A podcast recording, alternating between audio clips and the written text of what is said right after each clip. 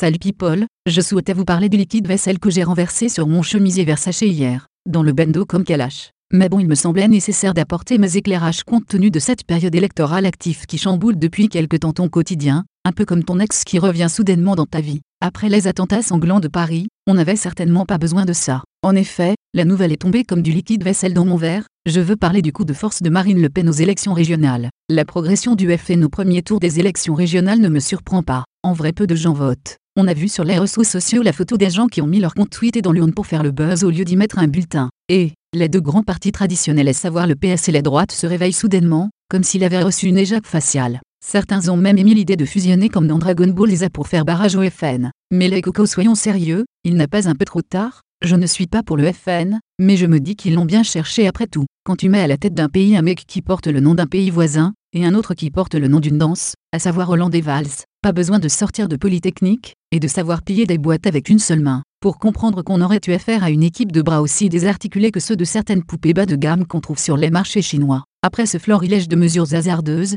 de réformes qui n'ont ni queue ni tête et d'un mensonge proféré de toutes parts auprès des citoyens, qu'on prend constamment pour des cons avec ces histoires de faux diplômes de Taubira, en plus des propos racistes, la mascarade, la manipulation de masse, les fraudes et la découverte de l'existence de comptes suisses appartenant à des ministres, les fausses leçons sur la laïcité après avoir déclaré que la juive devait être fière de porter leur kippa, j'en passe et des meilleurs. Il n'est pas étonnant que la confiance soit perdue et que l'on puisse même arriver à croire davantage en la démission de Bachar al-Assad, plutôt qu'en cette racaille de politique français, à dessous, aussi bien à gauche qu'à droite. Et, si comme disait Tiken Jafakoli, l'Afrique en a marre ben aujourd'hui la France en a marre aussi. Tout ça pour dire qu'il est normal, si un jour ta maison brûle, et, que même en appelant les secours que personne ne vienne, que tu te sauves et te réfugies chez un voisin ou de la famille. Malheureusement, c'est exactement ce qui s'est passé dans le cadre de ces régionales. La déception d'une grande part de l'électorat français a poussé ce dernier dans le bras du FN, sans qu'il n'ait eu à faire plus que ce qu'il fait depuis plusieurs années. Alors quand je vois, verre de liquide vaisselle à la main, les échanges vifs entre le FN et les autres partis, je me dis que c'est bien l'hôpital qui se fout de la charité,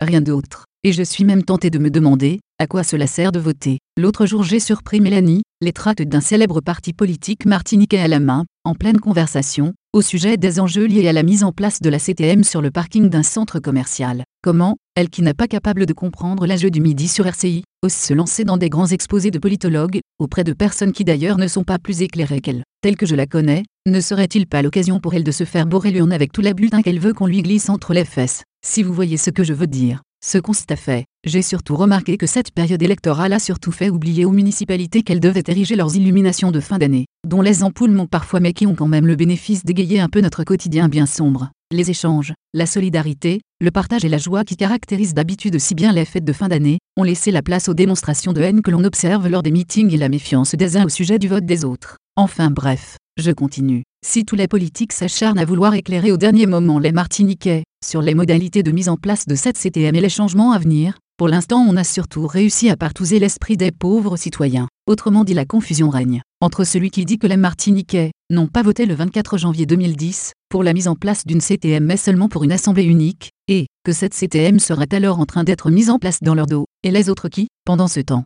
l'accusent de raconter des balivernes et se déchirent dans une espèce de nostalgie du passé en se reprochant les uns les autres de n'avoir pas fait ce qu'eux-mêmes n'ont pas fait, et ne feront peut-être jamais. Ils se reprochent même ce qu'ils font à l'identique, et là je veux parler des alliances. Tu qualifies de malsaine l'union de tes adversaires alors que ton parti rassemble plus de 80% des maires de l'île et sympathisants parfois ennemis, tous bords politiques confondus, si bien qu'il est qualifié par certains de tout venant. De même que ton plus fidèle détracteur, cet allié est un de ses plus farouches adversaires qu'est la droite dans le but de te faire barrage au deuxième tour des élections, en soutenant soudainement qu'ils ont des visions et des idées communes, allant dans le sens d'un développement pertinent du pays Martinique. Wesh ma gueule, c'est comme si, je décidais demain de recruter Mélanie dans mon propre parti politique. Je vois à quel point le désir et la recherche de pouvoir peuvent pousser certains à renier leurs valeurs, s'inscrire dans une logique de baissage de froc, de c'est pas moi c'est les autres, et même à aller en boîte avec Dati. Short je vote mon plaisir, ouais Marvin. En vrai, personne ne connaît vraiment les compétences des collectivités, et les employés des collectivités eux-mêmes les ignorent. Enfin bref, je propose de créer un parti politique qui serve la population, et, et de l'agence en difficulté mais je rêve un peu comme dans la pub LCL, et, si après les attentats, les Français n'ont plus la tête à voter, il serait temps que les politiques comprennent que les citoyens ne sont pas cons au final, même si on les appelle les concitoyens. Et grâce à ces élections, la seule région que je connaisse mieux que ma boîte c'est mon anus. Bonne réception.